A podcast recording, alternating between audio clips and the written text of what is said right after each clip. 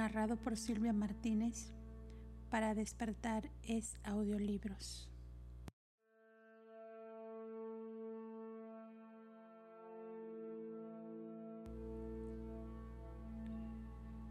Documento 21. Los hijos creadores paradisiacos. Los hijos creadores son los hacedores y gobernantes de los universos locales, del tiempo y del espacio estos creadores y soberanos universales son de origen dual, incorporando las características de Dios el Padre y Dios el Hijo, pero cada hijo creador es distinto a todos los demás. Cada uno es único en su naturaleza, así como también en su personalidad. Cada uno es el Hijo unigénito del perfecto ideal divino de su origen. En la vasta tarea de organizar, evolucionar y perfeccionar un universo local, estos elevados hijos siempre disfrutan de la sustentadora aprobación del Padre Universal. La relación de los hijos creadores con su Padre en el paraíso es conmovedora y superlativa. Indudablemente, el afecto profundo de la deidad progenitora por su progenie divina es la fuente de ese amor hermoso y casi divino que aún los padres mortales tienen por sus hijos.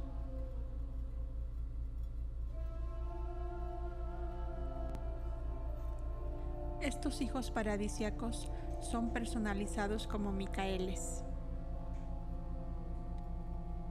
Cuando salen del paraíso para fundar sus universos, se los conoce como los Micaeles creadores. Cuando están establecidos en autoridad suprema, se los llama Micaeles mayores. A veces nos referimos al soberano de vuestro universo de Nevadón como Cristo Micael. Por siempre y para siempre reinan de acuerdo a la orden de Micael, siendo esa la designación del primer hijo de su orden y naturaleza. El Micael original o primogénito no ha experimentado nunca la encarnación como ser material, pero siete veces ha pasado por la experiencia del ascenso de las criaturas espirituales en los siete circuitos de Abona, avanzando desde las esferas exteriores hasta el circuito más interior de la creación central. La orden de Micael conoce el gran universo de una punta a la otra. No existe experiencia esencial de ninguno de los hijos del tiempo y del espacio en la que los Micaeles no hayan participado personalmente. Son de hecho participantes no solo de la naturaleza divina, sino también de vuestra naturaleza, o sea, de todas las naturalezas, desde la más alta hasta la más humilde. El Micael original es el jefe que preside a los hijos paradisiacos primarios cuando estos se reúnen para conferenciar en el centro de todas las cosas. No hace mucho, en Ubersa, registramos una transmisión universal de un extraordinario cónclave de 150.000 hijos creadores reunidos en la isla eterna en presencia de los progenitores y ocupados en deliberaciones que tenían que ver con el progreso de la unificación y estabilización del universo de los universos. Este fue un grupo selecto de Micaeles mayores, hijos de siete autotorgamientos. 1 el origen y la naturaleza de los hijos creadores. Cuando la plenitud de la ideación espiritual absoluta en el Hijo Eterno se encuentra con la plenitud del concepto absoluto de personalidad en el Padre Universal, cuando dicha reunión creadora se alcanza final y plenamente, cuando ocurren tan absoluta identidad de espíritu y tan infinita unidad de concepto de la personalidad, entonces, sin pérdida de nada de personalidad o de la prerrogativa de ninguna de las dos deidades infinitas, en ese mismo momento destella a la existencia completa un nuevo y original Hijo Creador, el único Hijo del ideal perfecto y de la poderosa idea cuya unión produce esta nueva personalidad creadora de poder y perfección.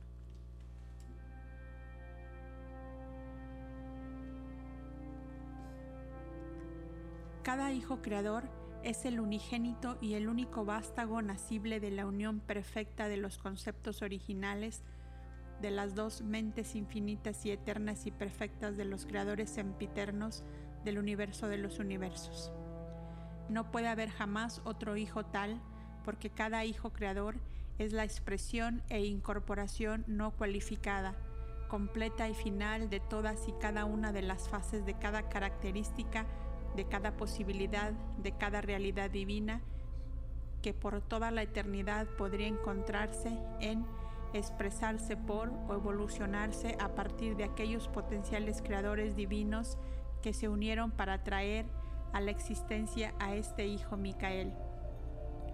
Cada hijo creador es el absoluto de los unidos conceptos de deidad que constituyen su origen divino. Las naturalezas divinas de estos hijos creadores se derivan, en principio, igualmente de los atributos de ambos padres paradisiacos. Todos comparten de la plenitud de la naturaleza divina del Padre Universal y de las prerrogativas creadoras del Hijo Eterno. Pero a medida que observamos las manifestaciones prácticas del funcionamiento de los Micaeles en los universos, discernimos diferencias aparentes. Algunos hijos creadores parecen ser más como Dios el Padre, otros más como Dios el Hijo. Por ejemplo, la tendencia de la administración en el universo de Nevadón sugiere que su hijo creador e hijo gobernante es de una naturaleza y carácter que son más semejantes al del hijo materno eterno. Debemos aclarar ulteriormente que algunos universos son presididos por Micaeles paradisiacos que parecen asemejarse igualmente a Dios el Padre y Dios el Hijo, y estas observaciones no son en ningún sentido críticas implícitas, son simplemente un registro de los hechos. No conozco el número exacto de hijos creadores en existencia, pero tengo buenos motivos para creer que hay más de 700.000. Ahora sabemos que existen exactamente 700.000 uniones de los días y no se están creando más. También observamos que los planes ordenados de la actual edad universal parecen indicar que una unión de los días habrá de ser estacionado en cada universo local como embajador consejero de la Trinidad. Observamos ulteriormente que el número en constante aumento de hijos creadores ya excede el número estacionario de los uniones de los días, pero nunca se nos ha informado en cuanto al destino de los Micaeles más allá de 700.000.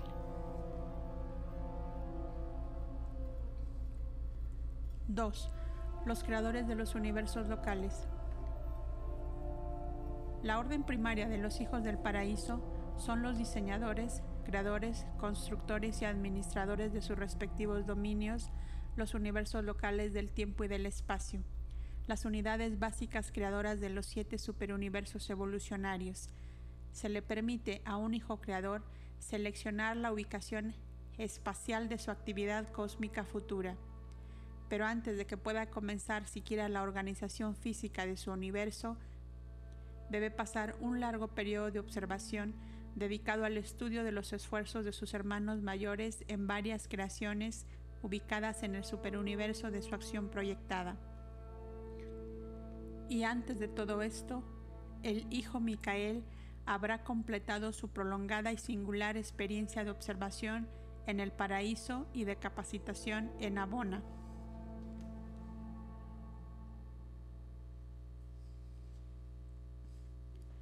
Cuando un hijo creador parte del paraíso para embarcarse en la aventura de la creación de un universo, para hacerse el jefe, virtualmente el dios de un universo local de su propia organización, entonces por primera vez se encuentra en íntimo contacto con la tercera fuente y centro, y en muchos aspectos dependiente de esta.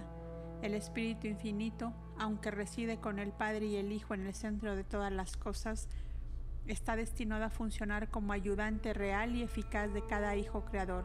Por lo tanto, cada hijo creador está acompañado por una hija creadora del Espíritu Infinito. Este ser destinado a tornarse la ministra divina, el espíritu materno del nuevo universo local.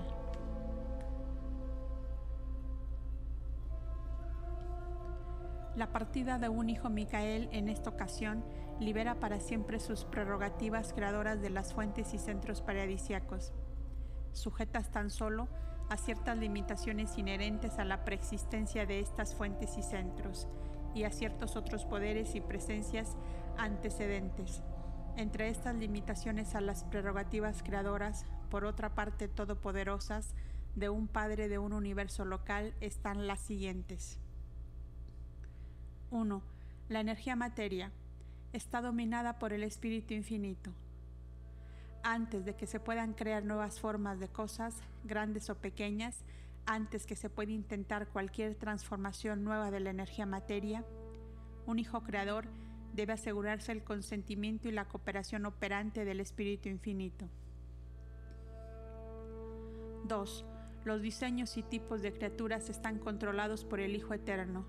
Antes de que un Hijo Creador pueda comenzar la creación de un nuevo tipo de ser, un nuevo diseño de criatura, debe asegurarse del consentimiento del Hijo Materno original y eterno. 3. La personalidad está diseñada y es otorgada por el Padre Universal. Los tipos y modelos originales de mente están determinados por los factores precriatura del ser. Después de que estos han sido asociados para constituir una criatura, personal o no, la mente es la dotación de la tercera fuente y centro, la fuente universal del ministerio de la mente para todos los seres por debajo del nivel de los creadores paradisiacos. El control de los diseños y tipo de espíritu depende del nivel de su manifestación. En último análisis, el diseño espiritual está controlado por la Trinidad o por las dotes espirituales pretrinitarias de las personalidades de la Trinidad, Padre, Hijo y Espíritu. Cuando tal Hijo perfecto y divino ha tomado posesión de la ubicación espacial de su universo de selección, cuando se han resuelto los problemas iniciales de materialización del universo y del equilibrio bruto, cuando ha formado una unión de trabajo eficaz y cooperativa con la hija complementaria del Espíritu Infinito, entonces este Hijo Universal y su Espíritu Universal inician ese enlace que está diseñado a dar origen a las innumerables huestes de sus hijos del universo local. En relación con este acontecimiento, el enfoque del espíritu creativo del espíritu infinito paradisiaco obtiene un cambio de naturaleza, adquiriendo las cualidades personales del espíritu materno de un universo local. A pesar de que todos los hijos creadores son desde el punto de vista divino como sus padres en el paraíso, ninguno se asemeja exactamente a los otros.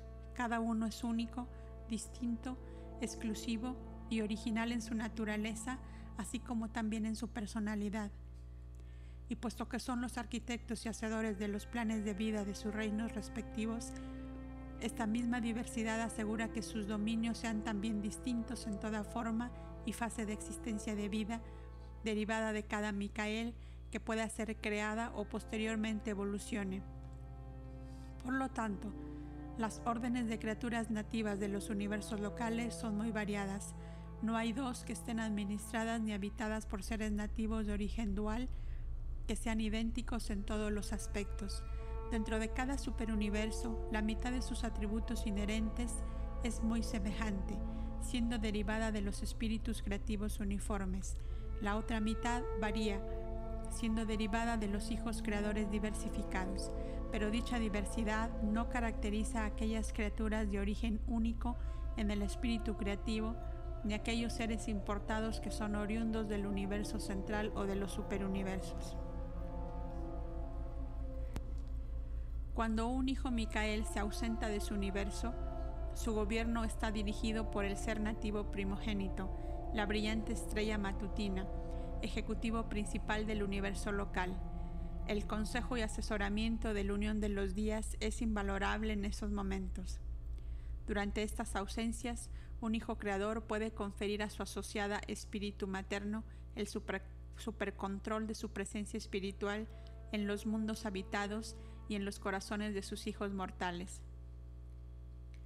El espíritu materno de un universo local permanece siempre en la sede central, otorgando sus cuidados protectores y su ministerio espiritual hasta las zonas más alejadas de dicho dominio evolucionario. La presencia personal de un hijo creador en su universo local no es necesaria para el funcionamiento sin obstáculos de una creación material establecida. Estos hijos pueden viajar al paraíso y sus universos seguirán girando por el espacio. Pueden separarse de sus líneas de poder para encarnarse como hijos del tiempo, aún sus reinos girarán alrededor de sus centros respectivos. Ninguna organización material es independiente de la atracción de gravedad absoluta del paraíso ni del supercontrol cósmico inherente a la presencia espacial del absoluto no cualificado. 3. La soberanía de un universo local. Un hijo creador recibe los límites de un universo por consentimiento de la Trinidad del Paraíso y con la confirmación del Espíritu Rector Supervisor del correspondiente superuniverso. Dicha acción constituye el título de posesión física, una tenencia cósmica, pero la elevación de un hijo Micael desde esta etapa inicial y autolimitada de gobierno a la supremacía experiencial de la soberanía autoganada viene como resultado de sus propias experiencias personales en la tarea de crear un universo y otorgarse en una encarnación. Pero hasta lograr ganar la soberanía por medio de los autotorgamientos, gobierna como vicerregente del Padre Universal. Un hijo creador podría reclamar soberanía plena sobre su creación personal en todo momento, pero sabiamente elige no hacerlo. Si antes de pasar por los autotorgamientos en semejanza de las criaturas asumiera una soberanía suprema no ganada, las personalidades paradisiacas residentes en su universo local se retirarían. Por esto, no ha ocurrido jamás a través de todas las creaciones del tiempo y del espacio. El hecho de la autoría creadora implica la plenitud de soberanía, pero los Micaeles eligen ganarla experiencialmente, reteniendo por lo tanto la plena cooperación de todas las personalidades del paraíso asignadas a la administración del universo local. No sabemos de ningún Micael que haya actuado de otra manera, pero todos ellos podrían, pues son verdaderamente hijos con libre albedrío. La soberanía de un hijo creador en un universo local pasa a través de seis tal vez siete etapas de manifestación experiencial. Estas aparecen en el orden siguiente.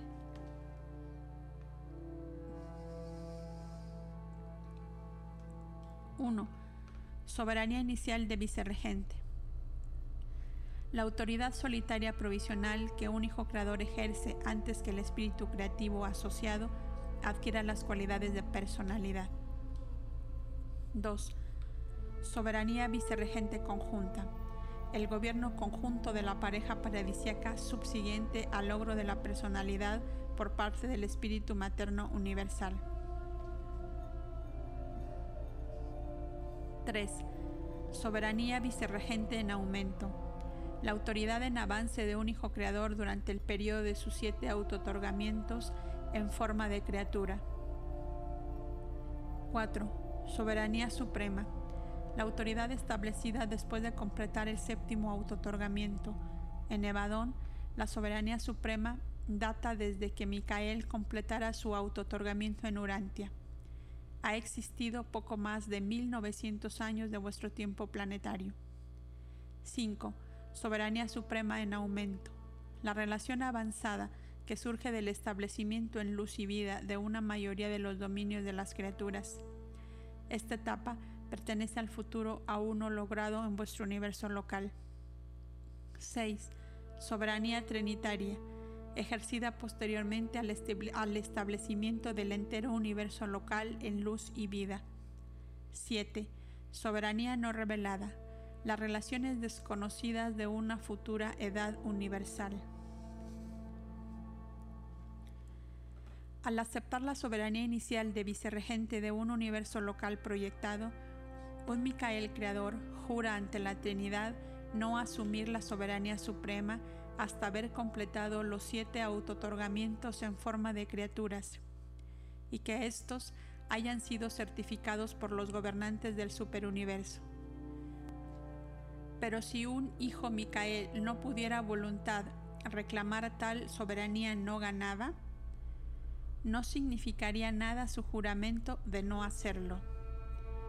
Aún en las edades previas a los autotorgamientos, un hijo creador gobierna su dominio casi supremamente si no hay desacuerdos en ninguna de sus partes. Las limitaciones de gobierno difícilmente se manifestarían si la soberanía no fuera desafiada jamás. La soberanía que ejerce un hijo creador que aún no se ha otorgado en un universo sin rebeliones no es mayor que en un universo con rebeliones. En el primer caso, las limitaciones de la soberanía no son aparentes. En el segundo, si la autoridad o la administración del Hijo Creador son desafiadas, atacadas o puestas en peligro, Él ha prometido eternamente sostener, proteger, defender y si es necesario recobrar su creación personal. Tan solo las criaturas creadas por ellos o por seres más elevados de su propia selección pueden perturbar o molestar a estos hijos se podría deducir que dos seres más elevados, aquellos de origen en niveles por encima del universo local, con toda probabilidad no causarían problemas a un hijo creador, y esto es así. Pero podrían hacerlo si así lo eligiesen. La virtud es volitiva en la personalidad, la rectitud no es automática en las criaturas del libre albedrío. Antes de completar la carrera de autotorgamientos, un hijo creador gobierna con ciertas limitaciones autoimpuestas de la soberanía, pero después de completar su servicio de autotorgamientos, gobierna por virtud de su experiencia real, ganada en la forma y semejanza de sus múltiples criaturas. Cuando un creador ha habitado siete veces entre sus criaturas, cuando completa su carrera de autotorgamientos, entonces se establece en forma suprema en la autoridad del universo.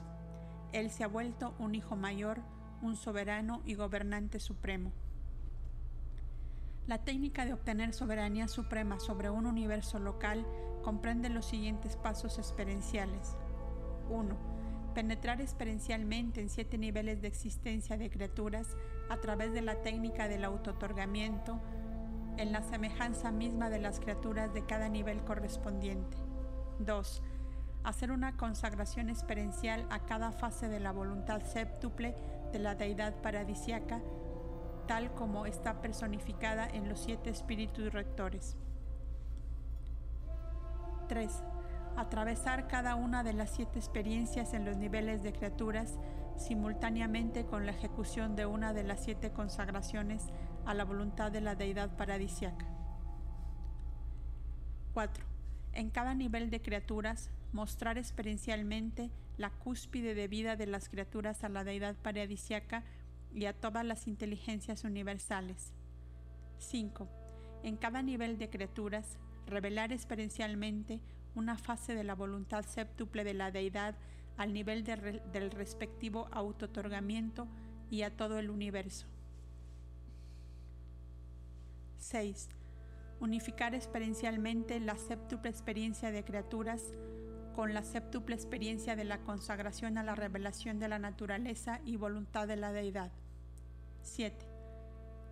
Alcanzar una nueva relación más elevada con el Ser Supremo, la repercusión de la totalidad de esta experiencia de creador-criatura aumenta la realidad superuniversal de Dios el Supremo y la soberanía espacio-temporal del Supremo Todopoderoso y actualiza la soberanía suprema en el universo local de un Micael paradisiaco.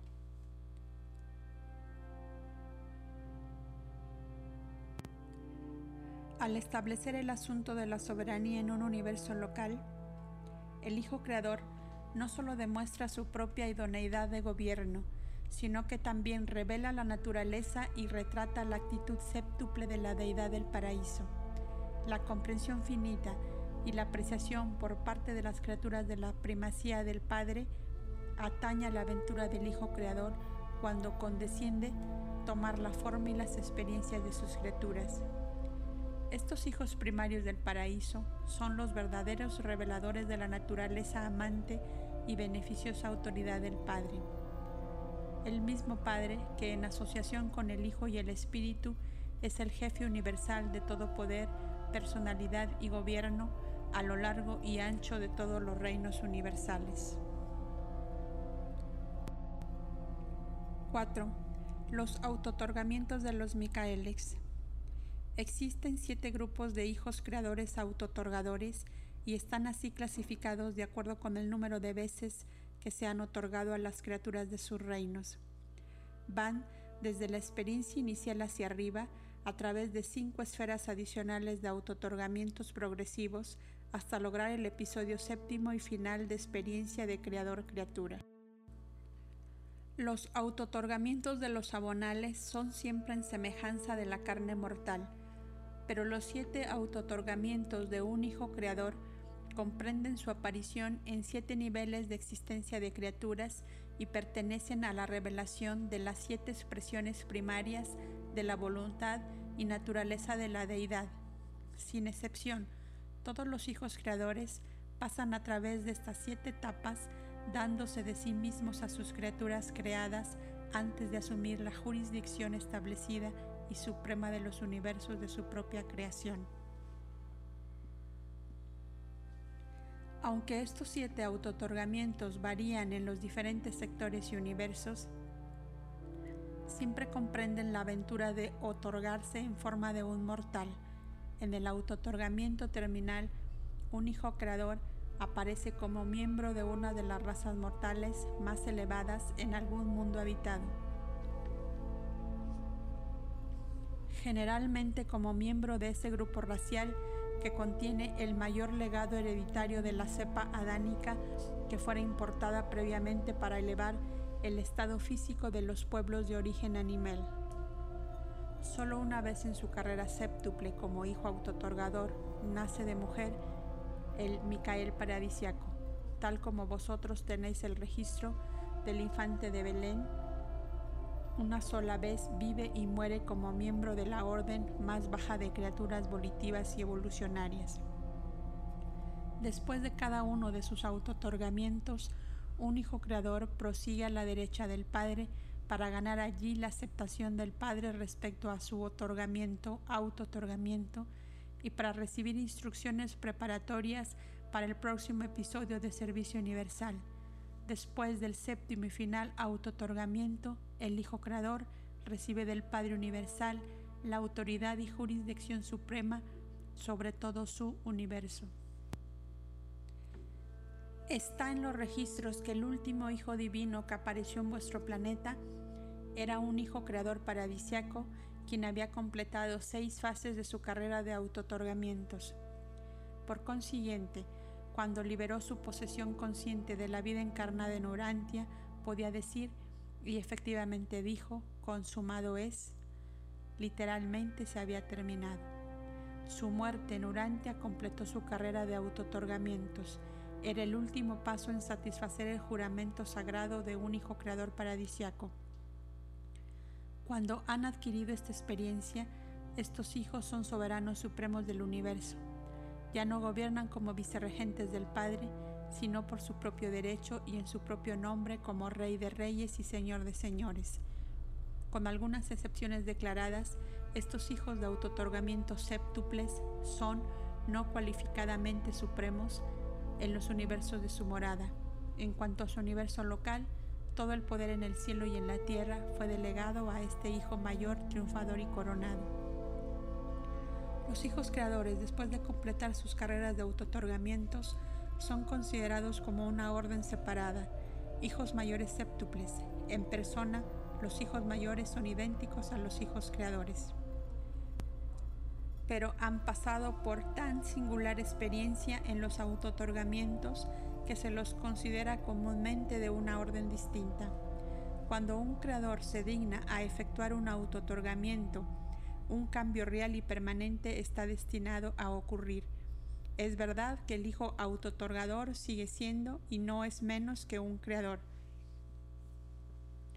pero ha agregado a su naturaleza la experiencia de una criatura, lo cual por siempre lo eleva del nivel divino del Hijo Creador al plano experiencial de Hijo Mayor, el que ha ganado plenamente el derecho de gobernar un universo y administrar sus mundos. Estos seres incorporan todo lo que se puede obtener de la paternidad divina y abarcan todo lo que se puede derivar de la experiencia de la criatura perfeccionada. ¿Por qué se lamenta el hombre de su origen bajo y su forzada carrera evolucionaria cuando los dioses mismos han de pasar por una experiencia equivalente antes de ser considerados experiencialmente merecedores y competentes para gobernar final y plenamente sus dominios universales? 5. La relación de los hijos mayores con el universo. El poder de un Micael mayor es ilimitado porque deriva de la asociación experiencial con la Trinidad del Paraíso. Es indisputable porque deriva de la experiencia real como criaturas sujetas a dicha autoridad. La naturaleza de soberanía de un, Hijo Creador séptuple es suprema porque 1. Comprende el punto de vista séptuple de la deidad paradisiaca. 2. Incorpora la actitud séptuple de las criaturas del tiempo y del espacio. 3 sintetiza perfectamente la actitud paradisiaca y el punto de vista de la criatura. Esta soberanía experiencial, por lo tanto, incluye totalmente la divinidad de Dios, el séptuple, que culmina con el Ser Supremo. Y la soberanía personal de un Hijo séptuple es como la soberanía futura del Ser Supremo, que algún día se va a completar porque comprende como lo hace el contenido más pleno posible de poder y autoridad de la Trinidad del Paraíso manifestable dentro de los límites correspondientes de tiempo y espacio. Con el logro de la soberanía suprema en el universo local y durante la presente edad universal, se desvanece del Hijo Micael el poder y la oportunidad de crear tipos enteramente nuevos de seres creados durante la presente era universal pero la pérdida de poder de un hijo mayor para originar órdenes enteramente nuevas de seres no interfiere de ninguna manera con la tarea de elaboración de vida ya establecida y en proceso de desarrollo.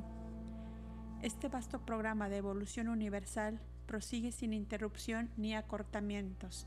La adquisición de la soberanía suprema por un hijo mayor implica la responsabilidad de la devoción personal a fomentar y administrar aquello que ya ha sido diseñado y creado, y aquello que será posteriormente producido por los que han sido así diseñados y creados. Con el tiempo es posible que se desarrolle una evolución casi infinita de seres distintos, pero ningún modelo original ni tipo enteramente nuevo de criatura inteligente se originará directamente desde este momento en adelante de un hijo mayor. Este es el primer paso, el comienzo de una administración establecida en cualquier universo local. La elevación de un hijo autotorgador séptuple a la soberanía incuestionable de su universo significa el comienzo del fin de la inseguridad y confusión relativa de una edad. Después de este acontecimiento, lo que alguna vez no pueda ser espiritualizado finalmente se desorganizará aquello que no puede ser coordinado con la realidad cósmica será finalmente destruido. Cuando las distorsiones de la misericordia sin fin y de la paciencia sin nombre se han agotado en el esfuerzo de ganar la lealtad y devoción de todas las criaturas volitivas de los reinos, prevalecerán la justicia y la rectitud. Aquello que la misericordia no puede rehabilitar, la justicia finalmente aniquilará.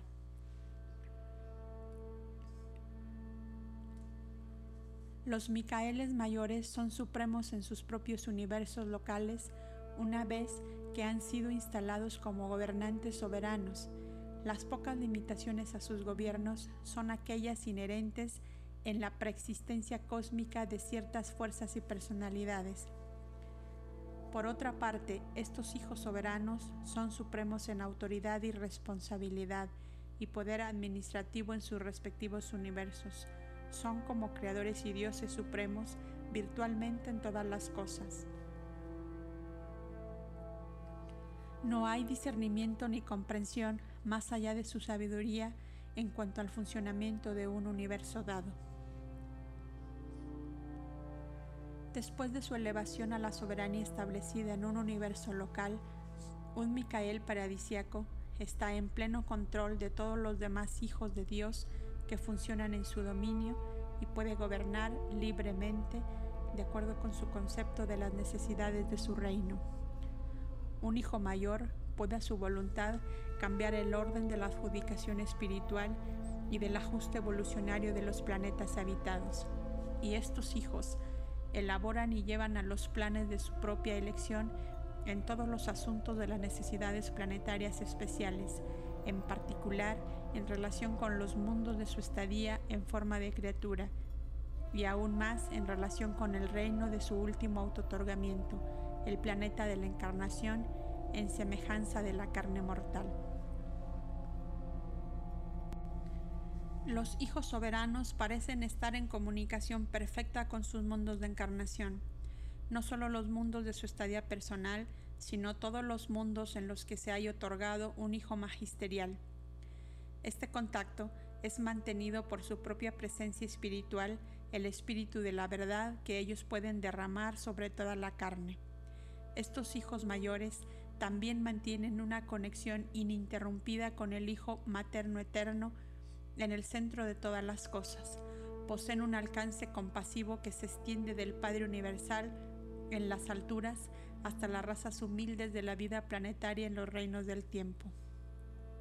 6. El destino de los Micaeles mayores. Nadie puede presumir de hablar con autoridad, ya sea de las naturalezas o de los destinos de los soberanos mayores séptuples de los universos locales. Sin embargo, todos especulamos mucho sobre estos asuntos. Se nos enseña y nosotros creemos que cada Micael paradisiaco es el absoluto de los conceptos de la deidad dual de su origen. Por lo tanto, incorpora fases reales de la infinidad del Padre Universal y del Hijo Eterno. Los Micaeles deben ser parciales en relación con la infinidad total, pero son probablemente absolutos en relación con esa parte de la infinidad que se refiere a su origen. Pero al observar su tarea en la presente edad universal, no detectamos acciones que sean más que finitas. Cualquier capacidad superfinita conjeturada debe ser autocontenida y aún no revelada. El cumplimiento de las carreras de autotorgamiento en la forma de las criaturas y la elevación a la soberanía suprema en un universo deben significar la liberación completa de las capacidades para la acción finita de un Micael, acompañada por la aparición de la capacidad para un servicio más que finito porque en este contexto observamos que estos hijos mayores se hayan restringidos en la producción de nuevos tipos de seres creados, una restricción indudablemente hecha necesaria para la liberación de sus potenciales sobrefinitos. Es altamente probable que estos poderes creadores no revelados permanecerán autocontenidos a lo largo de la presente era universal, pero en algún momento en el futuro distante, en los universos del espacio exterior que se están movilizando actualmente, creemos que el enlace entre un hijo mayor séptuple y un espíritu creativo de séptima etapa pueda alcanzar los niveles absónitos de servicio, y esto es acompañado por la aparición de nuevas cosas, significados y valores en los niveles trascendentales del significado universal último. Así como la deidad del Supremo se está actualizando por virtud del servicio experiencial, del mismo modo los hijos creadores están alcanzando la realización personal de los potenciales de divinidad paradisiaca contenidos en su naturaleza inescrutables. Cuando Cristo Micael estaba en Urantia, dijo cierta vez, Yo soy el camino, la verdad y la vida y creemos que en la eternidad los Micaeles están literalmente destinados a ser el camino, la verdad y la vida, iluminando siempre la senda para todas las personalidades del universo, conduciendo desde la divinidad suprema a través de la absonidad última a la finalidad eterna de deidad.